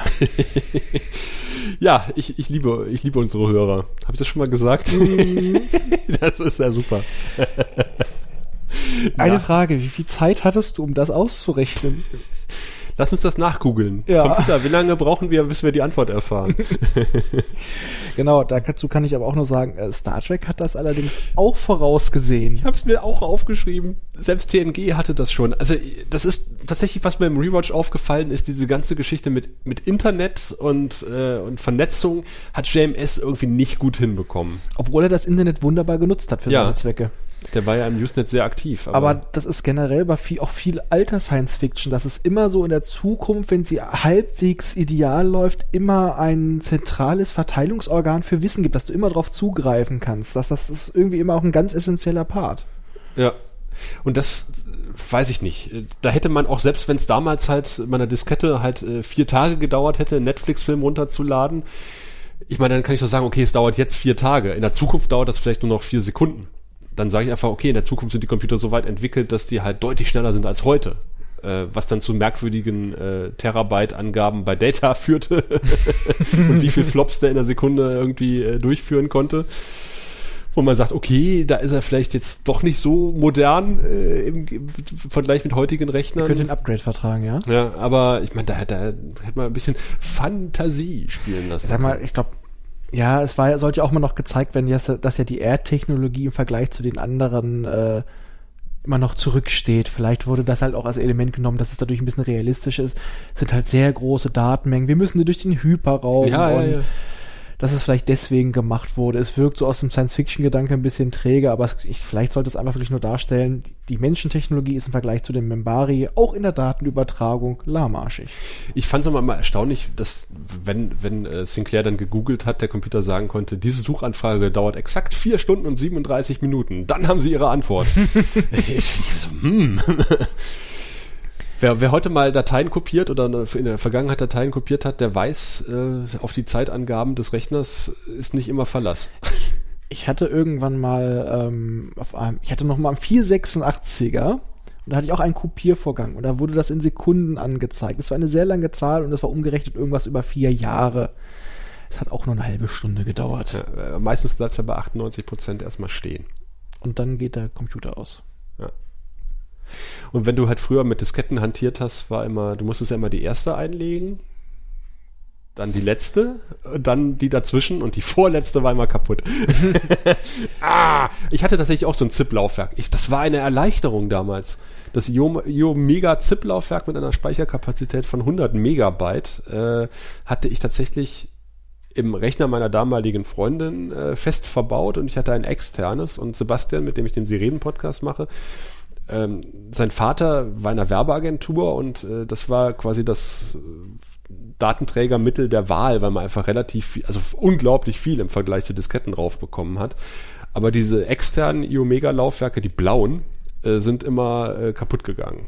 Ich weiß immer, Mehrere von gehabt. ich weiß immer noch, was für mich mal so ein Problem war. Du sagst, eine Diskette war kaputt, gewisse Adventures. Und äh, du gehst jetzt in den Raum, in den Bereich und dann musst du dafür die passende Diskette einlegen. Und wenn Gehst dann, zurück? ja, das war erstmal schön. Und wenn dann wirklich dann auch das Spiel nicht beenden konntest, du konntest alles andere spielen, nur das eine Rätsel nicht zu Ende bringen, weil die scheiß Diskette im Arsch war. Gott sei Dank konnte man die wenigstens noch leicht kopieren. Ich hatte ja noch damals mein C64, diese riesigen Disketten. ja. Die waren wunderbar. Die konnte man einfach auf den Kopierer legen. Ja, mehr oder weniger. Aber äh, ich weiß noch, als dann das erste Mal ein Spiel auf CD-ROM rausgekommen ist, ich dachte, oh, nie, nie, Nie wieder wechseln. Diskettenwechsel. Ah, du brauchst nicht mehr installieren. Ja, es hat dann ungefähr ein halbes Jahr gehalten. Bitte legen Sie CD2 ein. Äh, geht das wieder los? Baldur's Gate, vier oder sechs CDs. Der, und machen Sie speicherfrei, machen Sie Heimmem frei. Oh, verschiedene Boot-Konfigurationen für, um, um X-Wing spielen zu können. Mhm. Obwohl, das hatte ich noch auf Disketten. Ah, okay. Mhm, genau wie TIE Fighter. Alles auf Diskette. Ich fand es übrigens sehr schön, dass er gesagt hat, ähm, dass er diesen, diesen Blog betreibt und dass ich da irgendwie mal superschwellig Werbung gemacht habe und dass er so auf uns gestoßen ist, äh, finde ich toll. Und wo er Netflix erwähnt, wie lange es dauert, einen Netflix-Film runterzuladen. Netflix nimmt uns endlich ins Angebot auf. Herrgott nochmal, Babylon 5. Genau, der Graue Rat könnte auch immer so eine Aftershow produzieren. Ja, zum Beispiel. Ja, so wie Aftertrack. Ja. Äh, aber ich wollte noch was sagen zu dem ersten Beitrag. Ich sag mal, mit deiner Meinung zum Wertungssystem äh, stimmst du wahrscheinlich mit JMS überein. Ja, wissen eure Eltern, was ihr im Internet macht. Aber äh, das kann ich ja nochmal erläutern. Also wir haben ja, als wir diesen Cast konzipiert haben, äh, ging es ja auch darum, dass da, damals waren ja noch Leute dabei, die, die heutzutage überhaupt nicht mehr äh, aktiv sind, die die Startphase des Castes gar nicht mehr mitgemacht haben. Aber in der Planung waren irgendwie noch zwei, zwei junge Damen äh, mitbeteiligt und äh, es ging ja wirklich auch darum, naja, was machen wir denn? Äh, nehmen wir jede Folge was anderes. Aber ein Bewertungssystem brauchen wir ja auch. Ne? Also manche nehmen ja auch äh, irgendwas Aktuelles aus der Folge und sagen halt, okay, jetzt gebe ich so viel Fusionsreaktoren 1 bis 10 oder macht Also, ihr. Wir, machen, wir haben immer eine Fünferwertung in Halbschritten, äh, je nachdem explodierende Planeten oder was immer gerade passt, ja. Ja, dann überleg mal halt, was nimmt man denn Sterne? So, ja, so, hm. Und dann gab's ja diese, diese Szene mit den sechs Centauri-Penissen und es lag im wahrsten Sinne Wortes auf der Hand, dass, dass wir gesagt haben, Mensch, ja, dann nehmen wir doch dann den guten Wir. Ich meine mal, wir haben sie ja sogar gesehen. Ja. Und äh, ja, in der fünften Staffel. Und äh, das Lob Nee, haben wir, nie, haben wir sie nicht schon in der ersten Staffel gesehen beim Kartenspiel? beim Kartenspiel und später gibt's eine Folge, in der Londo den Herzinfarkt hat. Stimmt, wo der so liegt. Ja. Und dann muss doch defibrilliert werden und dann äh, sieht man halt seine Tentakel da. Aber leider haben sich da beim Defibrillieren nicht alle seine Tentakeln aufgestellt. Das wäre das wär natürlich cool gewesen. Dafür war kein Geld da. Sieh das bitte im Kontext der Zeit. Aber das Lob an die Musik gehen wir gerne weiter an den Solos. Also auch äh, großen Respekt. Wir, wir haben ihn ganz schön getrieben, bis das rausgekommen ist, was raus. Also es war, es war alles großartig, was er abgeliefert hat, aber wir haben ihn immer noch so ein bisschen genervt und haben gesagt, ja, das Ende noch ein bisschen rockiger und dann möchten wir hier das noch, mach noch ein bisschen Gewaber vorne dran. Und wir haben eigentlich ihm ein Video geschickt von YouTube, wo irgendjemand das vierte Staffel-Thema auf der, auf der E-Gitarre Nee, covert. das, was ihr habt, ist das dritte. Und wir haben halt gesagt, wir Glaub hätten ich. gerne, oder das zweite sogar, ich weiß gar nicht. Wir hätten aber gerne aus der Staffel die Melodie in dem Stil gespielt und Buffy-artig. Das sind so die beiden Einflüsse. Also so ein bisschen Buffy-Einfluss ist da drin. Weil wir gesagt haben, wir wollen so ein bisschen, dass es klingt wie bei Buffy am Anfang. Und das Endstück ist natürlich auch genial. Auf jeden Fall. Ja. Und auch vielen Dank an Lars. Er hat eine Kategorie bewegt, äh, be belebt, die etwas brach liegt bei uns auf der Homepage, nämlich Das bist du. Die dürft ihr gerne noch weiter beleben. Also schickt uns Hörerfotos. Äh, Von dir gibt's auch noch keins, stelle ich gerade fest. Ja, ja. Aber bald. Lars hat uns einen ein, ein, ein Comic von sich ge geschickt. Finde ich auch gut. Eine interessante Idee. Die ist jeden jetzt weg. Fall. Jetzt müsst ihr wieder richtige Fotos schicken. Skandal. Skandal. Gut, ich würde sagen, damit sind meine Themen erstmal ausgeschöpft. Ja, bei ich mir weiß nicht, auch. ob du, ob du noch was Nö, ich habe auch nichts weiteres. loswerden willst. Und äh, dann könnte nämlich der Lars wieder dieses Ruder übernehmen. Er hat sich, äh, wie angekündigt, äh, seine fast jungfräulichen Comics zur Hand genommen und äh, hat eine Ausgabe besprochen. Und dazu wollte er sagen, dass er noch etwas Kontext geben wollte. Er sagt, er hat mit voller Absicht Seite für Seite und Dialog für Dialog übersetzt, um den Comic nicht zusammenzufassen, weil eine Zusammenfassung irgendwie viele Aspekte unterschlagen hätte. Und er sagt natürlich, wieder der Kontext der Zeit, also am Anfang der zweiten Staffel waren das Infos, die einem die Kinder da haben runterklappen lassen, die man in diesem Comic erfährt. Ich bin gespannt. Ich habe kein, hast du einen Babylon 5 Comic schon mal gelesen? Nein. Nee, ich auch nicht. Könnte man höchstens den Nerdpunk fragen, der hat irgendwie alles zu Hause rumliegen. Ich glaube, er hat mir sogar mal einen geschickt. Nee, ich habe Auszüge aus einem Babylon 5 Comic gelesen, in dem erklärt wird, warum Sinclair versetzt wird. Da wird er zu Präsident Clark einberufen und da kommt raus, dass Clark durchaus über die Schatten Bescheid weiß. Ja, das kommt auch in den Büchern und so weiter Und vor. über den, über den Grauen Rat und über die Gründe, warum äh, Sinclair äh, damals verschont worden Okay, ist. das- Der Graue Rat hat wohl irgendwie Clark aufgeklärt über die Umstände. Und da die Comics auch alle Kanon sind, ist es wahrscheinlich wirklich sehr interessant und äh, vermutlich, wenn irgendwann äh, Babylon 5 ja absehbar zu Ende ist und Crusade dann auch besprochen Mhm. wurde, müssen wir langsam in Richtung Bücher und Comics gehen und da greifen wir dann gerne auf Lars Hilfe nochmal zurück und auf deine auch. Also ich kann nur sagen, äh, in den Büchern ist in der Psycho-Trilogie das erste Finden der Schattenschiffe. Die haben doch gesagt, die haben mal eins auf dem Mars gefunden. Das wurde danach ja nicht weiter thematisiert. Ja. Da kriegst du noch deutlich mehr von den Folgen mit. Also, äh, dass die schon förmlich danach gesucht haben, mit dieser Rasse Kontakt aufzunehmen. Okay, ich war nur ein bisschen irritiert. Ich habe ja Shadow Within gelesen, also die Geschichte, wie Anna Sheridan halt Sahadum entdeckt, was relativ cool beginnt, finde ich. Also mit, äh, mit der Forschungsstation äh, bei, bei IPX Mhm. und den Telepathen. Äh, Dann lässt es irgendwie so ein bisschen nach, finde ich. Und vor allen Dingen, dass wir dann irgendwann quasi zu Kosch schalten äh, und wir erfahren so, was Kosch so gerade denkt. Und ich finde, das macht den Charakter irgendwie ein bisschen kaputt. Ich finde, Wir haben wieder das Kamerakind Kosch. das Kamerakind Kosch. Ich finde es aber auch, glaube ich, schwierig, Kosch zu schreiben in einem Roman. Außer man, man beschreibt nur, wie Kosch durch den Gang schiebt und alle sich wundern, äh, was er nun gerade wieder für einen Spruch von sich gelassen hat. Aber romantechnisch in Kosch reinzuspringen und seine Gedanken wieder zu spiegeln, finde ich, macht den Charakter Vor allem, weil er ja auch nicht wirklich denkt wie ein Mensch. Ja, eben. Was wir von ihm immer nur gesehen haben, war das, was er hat durchblicken lassen oder in den Visionen, wo er dann den Vater von äh, Jakar dargestellt hat, den Vater von Sheridan. Äh, Ja, ja. Ja, das war immer so quasi immer so vielleicht so ein Teilaspekt von ihm, aber das nimmt so ein bisschen das Mysteriöse, wenn man bei ihm wirklich reingucken kann. Hm. Weil es war doch gerade immer das Tolle daran, immer diese mehrdeutigen Antworten oder Ja, eben. sehr einsilbig. Dass man halt auch gar nicht wüsste, wie sieht's eigentlich im wahrsten Sinne, wie sieht's in, in Kosch eigentlich aus? Also man, der versteckt sich ja hinter diesem Schutzanzug Ja. und Aber ich hatte immer eine Frage, weil wir wissen erstmal nicht, wie sieht dieser Schutzanzug unter dem Umhang aus. Ja, Und wenn die so hochtechnologisch sind, wieso haben sie es nicht geschafft, einen Schutzanzug zu bauen, der nicht hin und her wankt wie Obelix mit dem äh, Hinkelstein auf dem Rücken? Weil da kann ich jedes Mal mich drüber aufregen, wenn ich sehe, wie Kosch da lang geht und der bum, bum, bum, bum. er versucht menschlich zu sein. Er trampelt, er, ist- er ist bockig, trampelt auf. Scheiße, ich sitz, ich war schon immer hier, scheiße. Ich war schon immer hier, jetzt muss ich hier sein. Ja. Naja, ich bin gespannt, was im Comic steht und äh, welche Einsichten uns Lars mit seiner Besprechung äh, bringt. Und ähm, Ich bin auch gespannt. ich danke dir, dass du hier gewesen bist. Also du bist immer noch hier. Wir werden jetzt bin noch ein immer bisschen, hier gewesen. Ja, du bist immer hier gewesen. Wir werden jetzt noch ein bisschen die Lausitz unsicher machen, aber äh, ohne Mikrofon und Headset. Äh, bedanken uns bei euch für die Aufmerksamkeit und übergeben jetzt an Lars und wir hören uns in spätestens zwei Wochen wieder mit der regulären Besprechung. Tschüss. In Darkness Find Me. Das ist das erste von 14 Babylon 5 Comics und es ist Teil 1 eines Vierteilers. Geschrieben wurde es von äh, John Michael Straczynski. Erschienen ist es, je nachdem, welcher Quelle man glaubt, Januar 1995 oder Dezember 1994. Ähm, ja, ist nicht ganz so wichtig. Das Cover ist äh, ziemlich interessant. Äh, In der Mitte relativ groß hat es jemanden im aufgerissenen Raumanzug mit äh, teilweise äh, blutigen Arm und einem zerschlagenen ähm, Star Fury Helm. Äh, darunter ist das Gesicht. Ich tippe mal, dass es Sinclair sein soll. So ganz zu erkennen ist es nicht, weil es eben so halb verdeckt ist. Nase blutet. Und im Hintergrund links über dieser Person sieht man Babylon 5, wie es um Epsilon 3 kreist, wie ein paar Star Furies auf Raiderschiffe schießen und ich meine grob zu erkennen, dass einer von den Star Furies ein äh, Psycho-Logo oben drauf hat.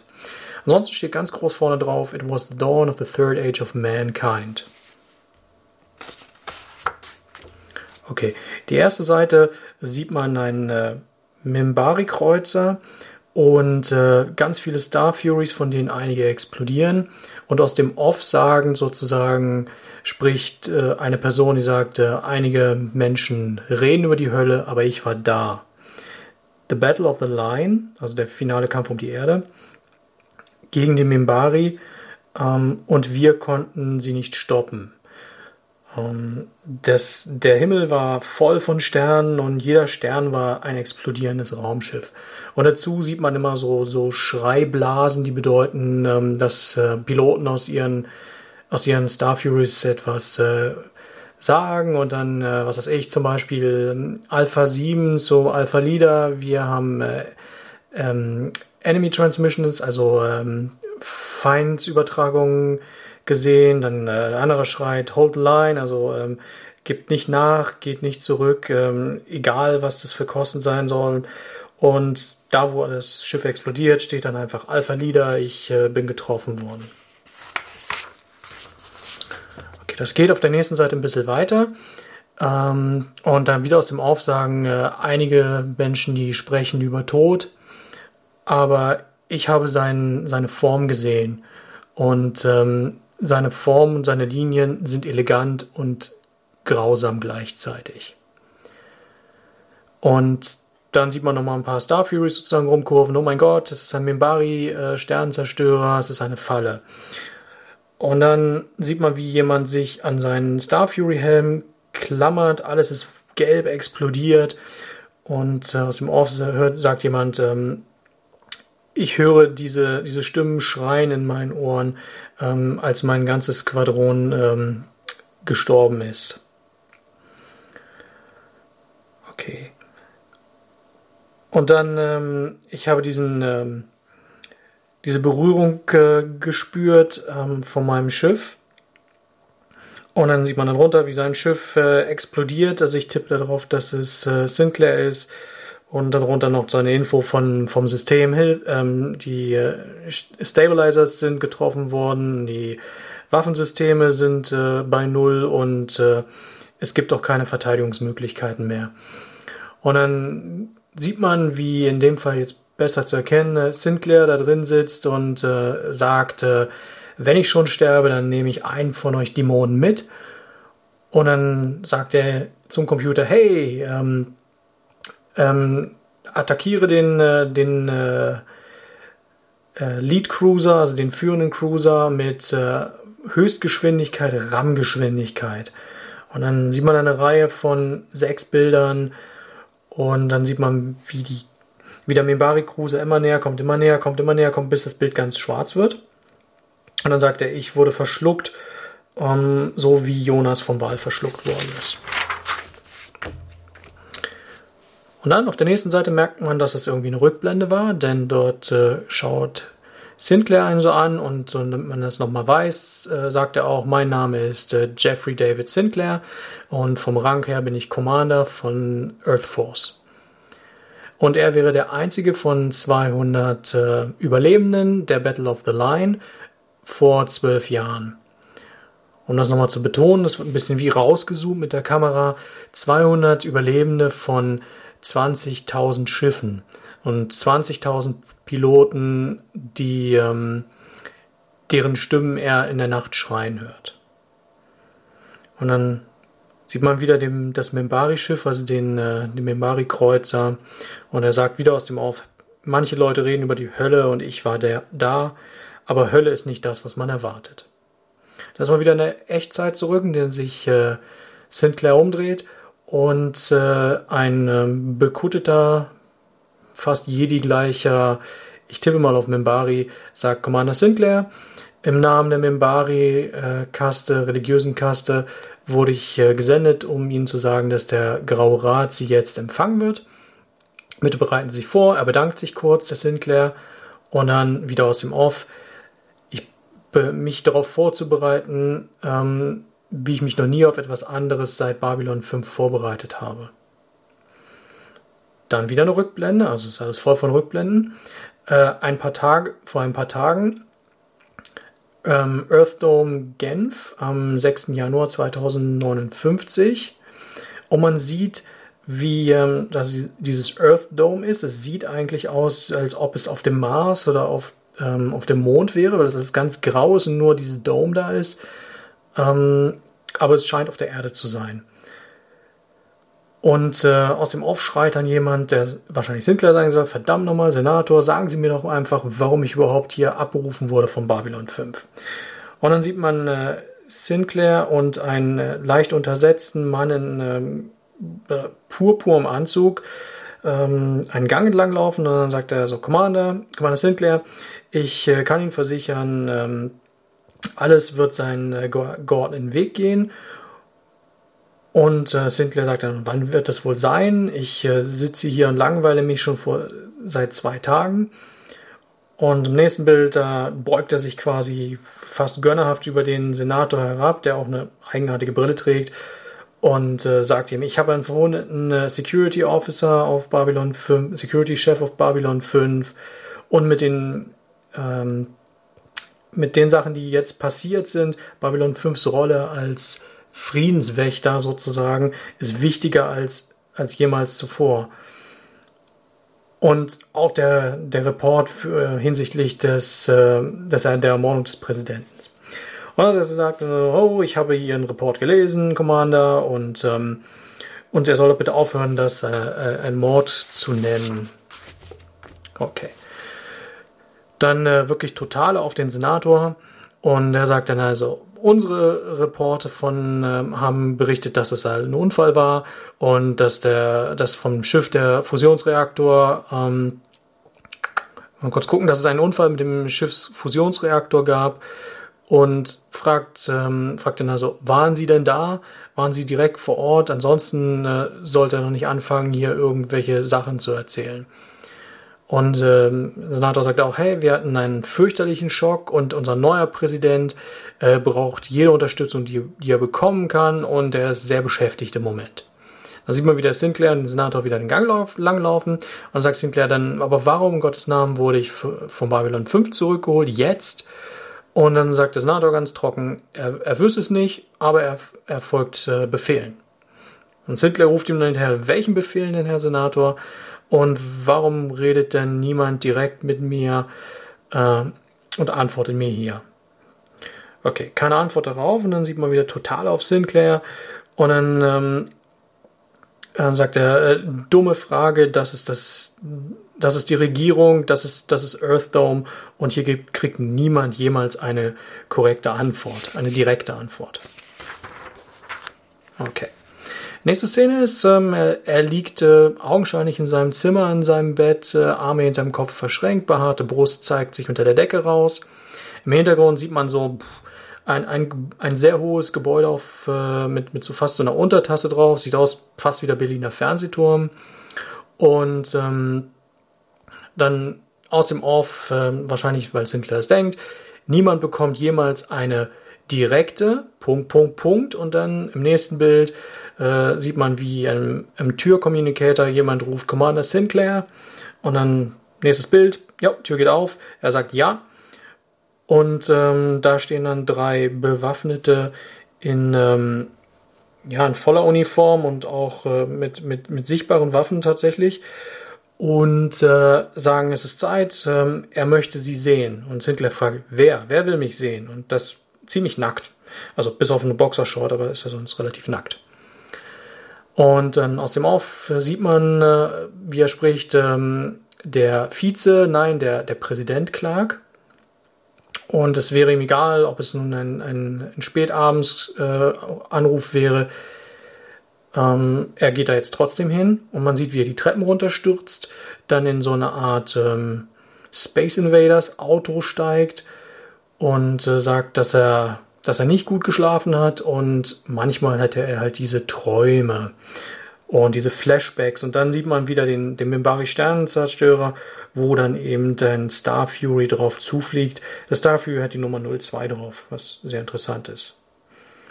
Und dann sagt er, ist er wieder in seinem äh, komischen Space Invaders Auto und sagt er, manchmal, manchmal hat er ein, äh, ähm, ein sehr, sehr schlechtes Gefühl, ähm, das ist quasi Anspielung auf Garibaldi. I have a red, real bad feeling about things.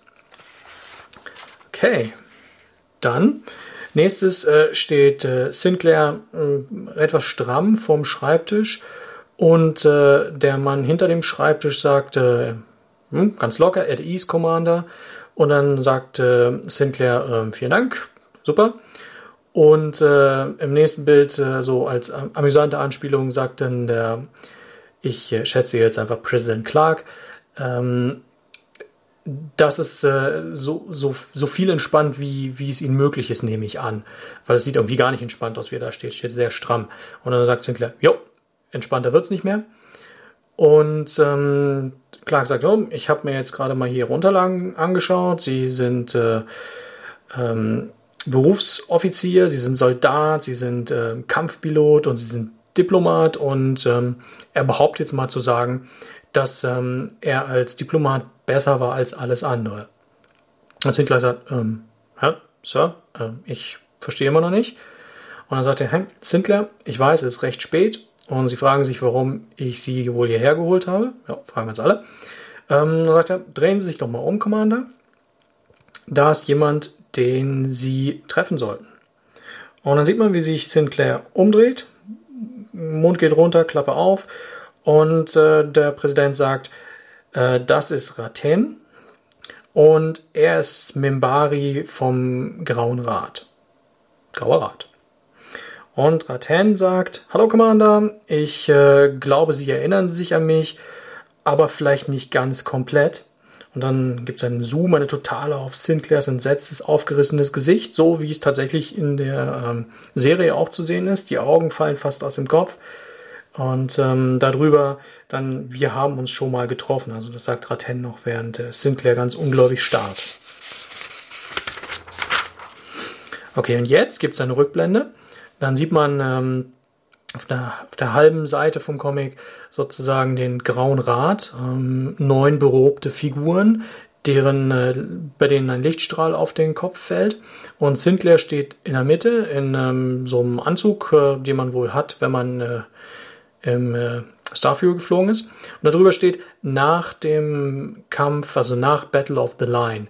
Äh, so persönliche Anmerkung, das ist falsch, das muss während des Kampfes gewesen sein, weil der Kampf tobt ja noch, während sie ihn interviewen. Aber das ist anderes. Und ähm, dann geht's weiter, dann äh, sieht man, wie rangezoomt wird auf den armen Sinclair, der beim Grauen Rad steht und er sagt, was, was wollen, und wir ahnen, was wollen sie? Was wollen sie? Und den, das letzte Wort ist dann quasi die Überleitung in die Echtzeit, wo der Sinclair in derselben Position steht, nur in dem Fall sind dann Clark und Rateng, Raten neben ihm. Und Raten sagt, ähm, was wollen wir? Sie wollen wir natürlich. Und wir werden sie mit nach Hause nehmen. Dann äh, wieder Blende auf Sinclair mit Clark im Hintergrund. Ich habe überhaupt keine Ahnung, wovon sie reden. Ich war, ich bin auf dem Mars geboren worden. Und dann sagte Ratten, wir reden nicht über ihren Körper, Sinclair. Wir reden über ihre Seele. Ähm, denn nachdem, sorry, nachdem sie versucht haben, den, den Zerstörer zu rammen, haben wir sie an Bord genommen und, ähm, und wir glauben, wir wissen, dass sie ein wenig davon erinnern, was, was dort passiert ist vor elf Jahren. Und dann wird rangezoomt auf ein Dreieck, aus dem fast Laserstrahlen kommen und dann äh, Raten sagt, das wird ihnen helfen, sich zu erinnern. Und dann so wirklich so Britzelmanier äh, kommen aus diesem Dreieck, also Laserstrahlen auf den, auf den Sinclair und äh, Raten sagt, es ist Zeit, Commander, Zeit, sich an alles zu erinnern. Und dann fließt das Bild sozusagen, der, der halbe Sinclair fließt dann in so ein, in ein Vergangenheitsbild, wo man dann äh, Teile von Star Fury sieht. Dann gibt es ein ziemlich wildes Bild hier, ähm, wo, wo man so kleine Teilszenen sieht, also explodierende Raumschiffe und und alles so mit, mit leichten Mimbari-Zerstörern im Hintergrund und andere Raumschiffe. Und dann, dann sagte Sinclair, Dämonen in mir, ähm, mein Schiff wurde gefangen genommen, ich wurde unter Drogen gesetzt, ähm, nach unterschiedlichsten Dingen ähm, verhört und sie wollten Informationen über, über Erdziele. Er hat versucht zu entkommen und er wurde immer wieder geschlagen und gefoltert. Und dann sieht man, wie ihn ähm, Mitglieder aus der Kriegerkaste an so ein Dreieck hängen, fast so Jesus-like, damit er vom Dreieck nicht runterrutscht, werden ihm so ähm, fast so sternförmige Handschellen angelegt und da hängt er nun. Hinter ihm sieht man die neun Personen vom Grauen Rat. Und er sagt, es, ist, äh, es hilft nichts, ich kann sie einfach immer noch nicht hören. Das ist wirklich eine große Totale, wie er an diesem, an diesem Dreieck aller Jesus hängt. Okay. Und dann aus dem Off, äh, doch, doch, du kannst sie hören, hör genau hin. Und dann sieht man so kleine Sprechblasen, die man nicht lesen kann, und danach Sprechblasen, die man lesen kann. Ähm, kurze Zwischenfrage, warum sprechen die Mimbari Englisch? Und äh, in den Sprechblasen steht einfach, das kann nicht sein. Und in der nächsten Sprechblase, Valen hat es gesagt, Valen hat uns gewarnt. In der nächsten Sprechblase steht, Dylan, wir können doch nicht einfach. Und in der nächsten Sprechblase steht, wir müssen nochmal überprüfen. Das kann nicht sein. Es muss ein Fehler sein. Und wieder ein anderer sagt, oh mein Gott, das ist, das kann nicht wahr sein. Das ist, das ist obszön. Das ist unglaublich. Wir sollten ihn wieder testen. Und dann sieht man, wie wieder das äh, Superdreieck genommen wird, mit dem Laserstrahl auf dem ähm, aufgehängten Sinclair geballert wird. Und dann sagt die Person, die das Dreieck in der Hand hält, es ist wahr. Es kann keinen Fehler geben. Und dann kommt ein sehr großes Bild, da reißt eine Person die Kapuze sich vom Kopf und ähm, das ist ganz klar Mim, äh, Mimbari, ganz klar die Len. Und sie sagt, er hat eine Mimbari-Seele. Dann ist man wieder zurück im, ähm, im Büro von President Clark und ähm, da halt das so noch nach, oh, er hat eine Mimbari-Seele, eine Mimbari-Seele. Und Sinclair sagt ganz stoisch No und Raten sagt ganz einfach Ja. Ähm, so fast wie eine Wallonenunterhaltung. Okay, dann geht's weiter. Ratten erzählt, okay, wir haben auch andere Piloten untersucht, die wir gefangen genommen und gefoltert haben, also interrogiert, also verhört, wahrscheinlich auch gefoltert. Und sie alle waren zu einem, auch wenn auch zu einem niedrigen Grad, ähm, auch Mimbari beseelt, also Teil Mimbari-Seelen, wie, wie auch immer das geht. Und dann wird eingezoomt auf Raten und er sagt, in, in jeder Generation wurden immer weniger Seelen von dem Mimbari geboren. Es wurden quasi äh, genommen aus dem Pool der Seelen und wurden immer kleiner. Und über 6000 Jahre ähm, sind die, ist die Anzahl der Mimbari immer geringer geworden. Und, ähm, und es waren einfach nicht genügend Seelen dafür da, um die, um die Körper sozusagen zu füllen. Und sie haben immer gedacht, also sie, die Mimbari, haben gedacht, hey, da sind doch wahrscheinlich die Soul Hunter, die dafür äh, verantwortlich sind, also die Seelenjäger. Aber sie waren nur für einen kleinen Teil verantwortlich. Ähm, und sie wussten niemals, warum ähm, die Mimbari quasi immer weniger wurden. Er sagt hier sogar aussterben. Und an diesem Tag, an dem Tag in der Battle of the Line, da haben sie dann gemerkt, wo das, ähm, wo die vermissten Seelen hinwanderten, nämlich zu, zu ihrer Rasse. Dann gibt es total auf Clark und er sagt, ähm, ja, die Mimbari haben einen, einen sehr strikten Ehrenkodex-Commander und kein Mimbari hat jemals einen anderen Mimbari in tausend Jahren, tausenden von Jahren getötet. Und wenn sie, als sie das herausgefunden hatten, da hatten sie keine andere Chance. Sie mussten den Krieg gegen unsere Welt, also sprich gegen die Erde und gegen die Menschen stoppen. Und dann dreht sich Sinclair zum, zu Clark um und sagt, und, und sie wussten das alles, sie wussten es. Und dann sagt Clark, nein, nein, äh, erst als ich äh, eben in dieses Amt gekommen bin. Und dann wird wieder auf Clark gesucht und er sagt, okay, auf, jeden Fall darf es äh, nicht an die Öffentlichkeit kommen, weil ähm, die Menschen würden nicht gut darauf reagieren. Und, und die Mimbari würden auch nicht viel besser reagieren, wenn man es ihnen sagen würde, denn sie weigern sich, ähm, das zu akzeptieren. Und einige von ihnen weigerten sich so stark, dass sie sogar, ähm, dass sich einer von ihren ähm, ähm, Moment, Military Leaders, äh, von ihren äh, Militärführern selbst das Leben genommen hat.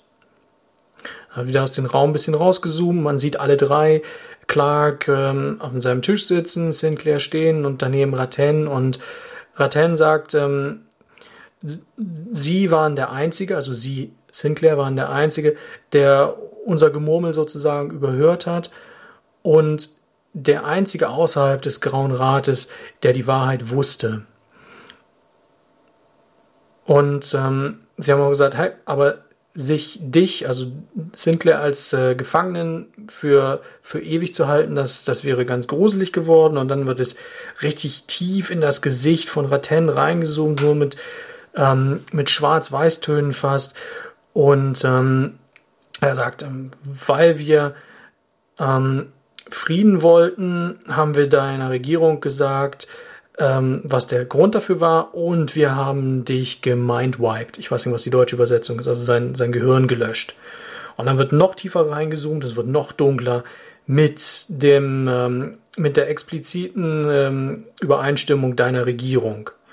Und dann guckt der Sinclair völlig fassungslos den Clark an und der Clark, der fässt sich nur an den Kopf. Also im, im Sinne von, oh mein Gott, es tut mir total leid. Gut, nächsten Szene, da sitzt der Sinclair in so, so einem Art Garten in, ähm, in Earth Dome und äh, vorne ist ein hübscher Springbrunnen, da sind ein paar Schwäne drin, Plätscher, Plätscher. Und aus dem Off, also das ist das, was er ähm, mit sich selbst spricht, okay, vor sieben Tagen, es ist nur sieben Tage her, seit ich Babylon 5 verlassen habe, und äh, habe und er hat seiner geliebten Kathleen gesagt, nichts wird mir das gleiche sein. Nichts wird mir das gleiche sein. Mein Gott, mein Gott. Und äh, dann aus dem anderen Off sozusagen ruft jemand, unser Mimbari-Freund hat uns verlassen, Commander. Das wird dann Clark sein. Im nächsten Bild kommt Clark rein und er sagt, zumindest für den Moment. Und er sagt, ich glaube nicht an diesen Mimbari-Seelenblödsinn. Ähm, genauso wenig wie Sie wahrscheinlich daran glauben. Ähm, wir waren am Sterben, also am Sterben beim, beim Battle of the Line und es spielt überhaupt keine Rolle. Es, es war absolut irrsinnig zu der Zeit und äh, alles war irrsinnig und wir mussten, wir mussten quasi dem Einheit gebieten, wir mussten, wir mussten sie stoppen. Und das war okay für uns. Ich denke, es spielt darauf an, warum sie ihn, warum sie Sinclair gemeint haben. Und dann sagt er nochmal, der Clark ganz klar, Sie müssen das verstehen, das verstehen Sie doch, oder Commander? Und Sinclair guckt einfach nur leer nach unten und äh, sagt mal gar nichts. Und der Clark redet dann einfach weiter und Sinclair guckt immer noch nach unten. Ähm, er würde jetzt äh, Sinclair keine Vorwürfe machen. Ähm, er würde sich genauso fühlen, also genauso schlecht fühlen, wäre an seiner Stelle. Und wenn er ähm, zurücktreten will von, seinen, äh, von seinem militärischen Posten, dann würde Clark dafür sorgen, dass er also die volle Pension dafür kriegt, mit, mit allen Ehren entlassen wird, alles, was er möchte. Er hätte es total verdient. Und dann guckt Sinclair ein kleines Stück hoch und sagt, aber er hat gesagt, also Rattan hat gesagt, er wird mich mit nach Hause nehmen. Und dann sagt Clark darauf, das war die andere Sache. Ähm, ich hätte noch einen weiteren Job für Sie. Also erst bietet er ihm an, der kann zurücktreten, aber dann hat er auch noch einen Job für Sie. Und der ist extrem wichtig. Extrem wichtig äh, ist dick und äh, in Kapitelchen sozusagen möglicherweise der wichtigste Job, den man jemals äh, von ihnen äh, sich erbeten hat. Und Sinclair ähm, guckt wieder nach unten und dann sagt er, nichts wird mehr dasselbe sein. Man weiß nicht, was jetzt eigentlich passiert ist. Er dreht sich zur Seite und sagt, warum wurde ich ausgewählt? Also das ist mit Absicht irgendwie so ein bisschen aus dem Zusammenhang. Da sieht man Sinclair in seinem, äh, in seinem Apartment sitzen und aus dem Off redet in dem Fall Clark, ähm, weil sie mehr über die Mimbari wissen als jeder andere Commander. Dann sieht man, wie Sinclair eine ähm, geschmackvolle Erdenanzug-Uniform zusammenlegt. Und äh, aus dem Off sagt dann äh, der Präsident weiterhin, Sie haben mit dem Mimbari gelebt, Sie haben mit dem Mimbari gearbeitet und Sie wissen, wie Sie denken. Und dann sieht man äh, eine, eine totale auf auf eine Art Ausweis. Und aus dem Off wiederum sagt Clark, niemand kann das so, wie sie das könnten. Und dann zieht sich Sinclair so eine Art Gala-Uniform an, betrachtet sich im Spiegel, stoisch wie immer.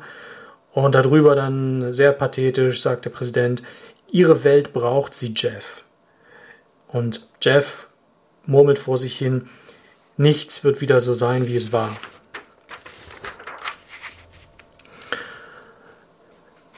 Und dann sagt ähm, der Präsident aus dem Off, ähm, oh nein, sagt nicht der Präsident, das sieht nur so aus, das ist dieselbe Schrift. Ähm, Sinclair sagt aus dem Off, aber was ist mit meinem äh, Security-Chef Garibaldi? Er wurde erschossen. Und äh, die Antwort war, hm, wir, uns wurde gesagt, dass er quasi wieder heilt und er, er, es wird ihm schon gut gehen. In der Zeit steigt Sinclair in ein Auto und äh, dort trinkt er augenscheinlich was in dem Auto und sagt, aber er ist mein Freund, Mr. Präs äh, Mr. President, ich äh, kann ihn nicht verlassen. Und der Präsident sagt, ja, du verlässt ihn ja nicht, ähm, wir werden dich auf dem Laufenden halten, wie es ihm geht und äh, werden das jederzeit machen und wenn sich auch nur irgendetwas ändert, wirst du da sofort drüber was erfahren. Dann ist quasi eine Totale auf einen großen ähm, Raumhafen, da stehen ganz viele Raumschiffe und äh, als Erklärung ist es dann der Earth Alliance Spaceport, der in, ähm, im osteuropäischen Sektor von, von Genf ist. Und dann fragt Sinclair sozusagen was ihm auf. Und was mit Ivanova, meinem Second in Command? Sie sollte doch etwas erfahren. Und äh, Clark aus dem Off sagt, ist erledigt. Ich werde sie persönlich informieren. Das erste, was ich morgen früh machen werde. Und wir geben ihr einen neuen CO, ähm, einen Captain Sheridan. Und wir geben Commander Ivanova außerdem eine Field Promotion ha, zum Commander. Und dann sieht man, wie äh, Sinclair diese, diese Karte, die man ein paar Seiten vorher gesehen hat, einem Menschen entgegenhält vom, ähm, an diesem Spaceport. Und aus dem äh, und, und der Soldat sagt dann äh, Willkommen an Bord, äh, Mr. Botschafter, also Herr Botschafter, Mr. Ambassador. Und ähm, aus dem Off kommt dann nochmal vom, vom Präsident Clark, es wird ihr gut, es wird ihr gut gehen. Du hast sie sehr gut trainiert und ähm, now, und jetzt ist es Zeit, sie auf eigenen Füßen stehen zu lassen, Jeff. Okay. Dann eine ganze Seite, wie äh, das Shuttle startet Und äh, dann sieht man äh, etwas entfernt, äh, Earth Alliance Shuttle Icarus, you are clear for launch. Also das, äh, sein, sein Schiff Icarus, das startet jetzt. Und äh, wieder aus dem Off kommt dann äh, der Präsident, der sagt, dieses Shuttle würde ich ähm, zum Transferpunkt bringen. Jeff, eben immer wieder Jeff, Jeff, jetzt sind sie total per Du. Und wir, wir brauchen dich als Botschafter ähm, bei den Mimbari. Du bist der erste menschliche Botschafter jemals, der ähm, auf ihrer Heimatwelt stationiert sein sollte. Und ähm, sie haben niemand, niemals jemand anderen äh, eingeladen und sie wollten dich, explizit nur dich. Vielleicht, vielleicht fühlen sie sich schuldig, äh, was sie dir angetan haben, aber vielleicht fühlen sie sich auch einfach gut in deiner Gegenwart. Oder vielleicht brauchen sie ja auch, ähm, brauchen sie dich ja auch, denn ich habe gehört, also der Präsident hat gehört, ähm, es gibt ein bisschen äh, äh, Zoff zwischen der religiösen und der ähm, Kriegerkaste bei den Mimbari. Und es wäre vielleicht möglich, dass sie, dass die religiöse Kaste einen Soldaten, der mit so viel Erfahrung wie, wie du sie hast, Jeff, quasi gebrauchen kann. Und dann sieht man, wie, ähm, wie das Shuttle ähm, sich einem, einem Erdenkreuz ernährt und aus dem Off wieder äh, akzeptieren Sie diesen Job Commander? Und dann sagt der Commander, habe ich denn überhaupt eine Wahl? Und der Präsident sagt, nö, Jeff, nicht wirklich. Und dann ist quasi äh, Sinclair in seiner Sinclair-Pose, steht ähm, in einem Raum, in dem alles irgendwie kreisrund ist und alles ganz hübsche Formen hat. Man, man könnte darauf schließen, dass es jetzt schon auf Mimba ist oder ein Mimbari Sternenzerstörer, ich, ich weiß es nicht. Man sieht dann, wie sich Sinclair äh, etwas entweder in eine Tasche tut oder seine Tasche rausnimmt. Und wir sind am Anfang des Comics, wo ein berobter Mensch, jetzt wissen wir, dass es äh, ein Mimbari ist, sagt, der Graurat ist jetzt ähm, bereit, sie zu empfangen, äh, Botschafter Sinclair. Und Sinclair sagt, danke, ich bin jetzt auch bereit und faltet diesen Zettel auf, den er vorher sich aus der Tasche geholt hat. Und dann sagt der Mimbari fast in Liniermanier, darf ich fragen, was Sie dort gelesen haben, äh, Commander? Ohne Commander. Und während Sinclair mit dem Membari einen Gang entlang schreitet, sagt er, äh, ja, ein, äh, ein Poem, sorry, ich habe gerade keine deutsche Übersetzung, ein Gedicht. Ein Gedicht von jemandem, der vor langer Zeit gestorben ist und äh, jemand, von dem er glaubt, dass es Hoffnung für die, für die Zukunft gibt und ähm, der gleichzeitig wusste, dass die Zukunft immer kompliziert ist. Und äh, Sinclair sagt weiterhin, ich habe das immer schon mit mir rumgetragen, schon seit Jahren. Es, es bedeutet sehr, sehr viel für mich. Und ähm, am Ende möglicherweise bedeutet es alles. Ich dachte, ich lese es dem, dem Grauen Rat vor und vielleicht hilft es ihnen zu verstehen. Und während er das sagt, sieht man im Hintergrund quasi zwei grau berobte, ein äh, einen aus der religiösen Kaste, der okay guckt, und einen sehr finster dreinblickenden Mimbari aus der Kriegerkaste. Und dann sieht man, wie Sinclair und der unbekannte Mimbari, mit dem er sich Zeit unterhalten hat, ähm, langsam sich entfernen. Und der Mimbari sagt wirklich fast in Liniermanier, vielleicht können Sie mir das ja irgendwann mal vorlesen, Commander. Und der Commander sagt, na klar, auf jeden Fall. Und um zu betonen, dass der finstere Membari finster ist, ist er jetzt komplett schwarz-weiß und schaut den beiden hinterher und sagt dann Lügen, alles Lügen.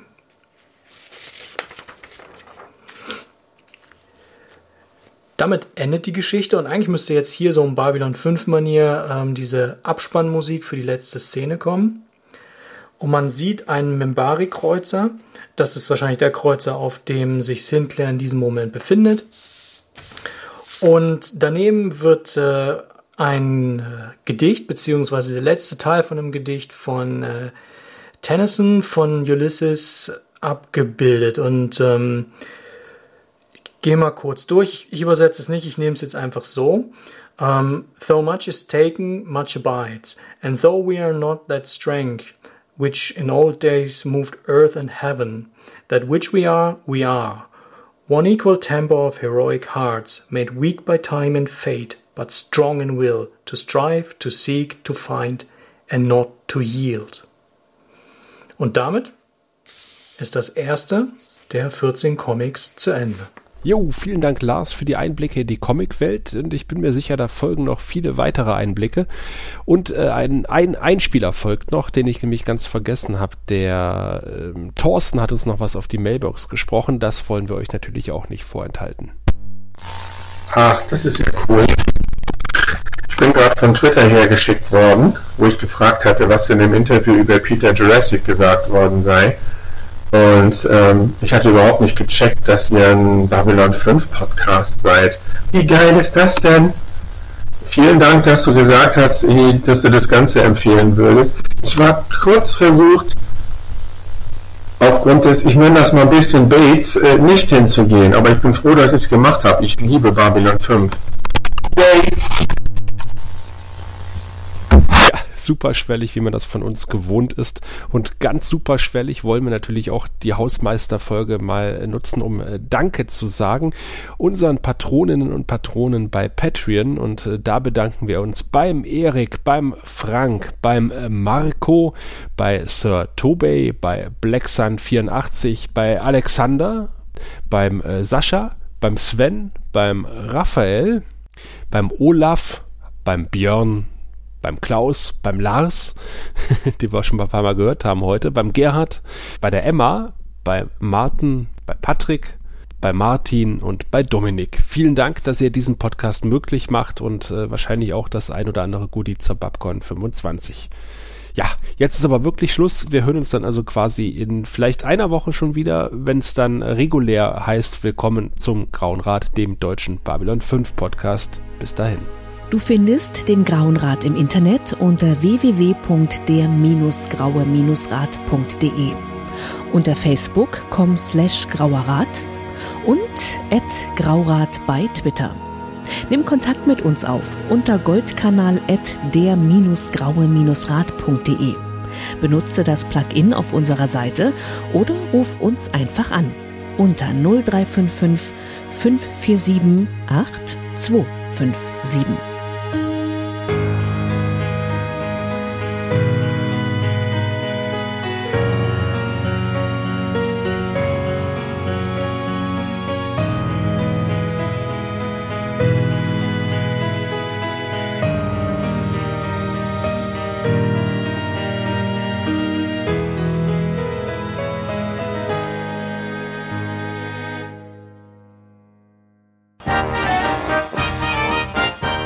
Produktion des Podcast Imperiums.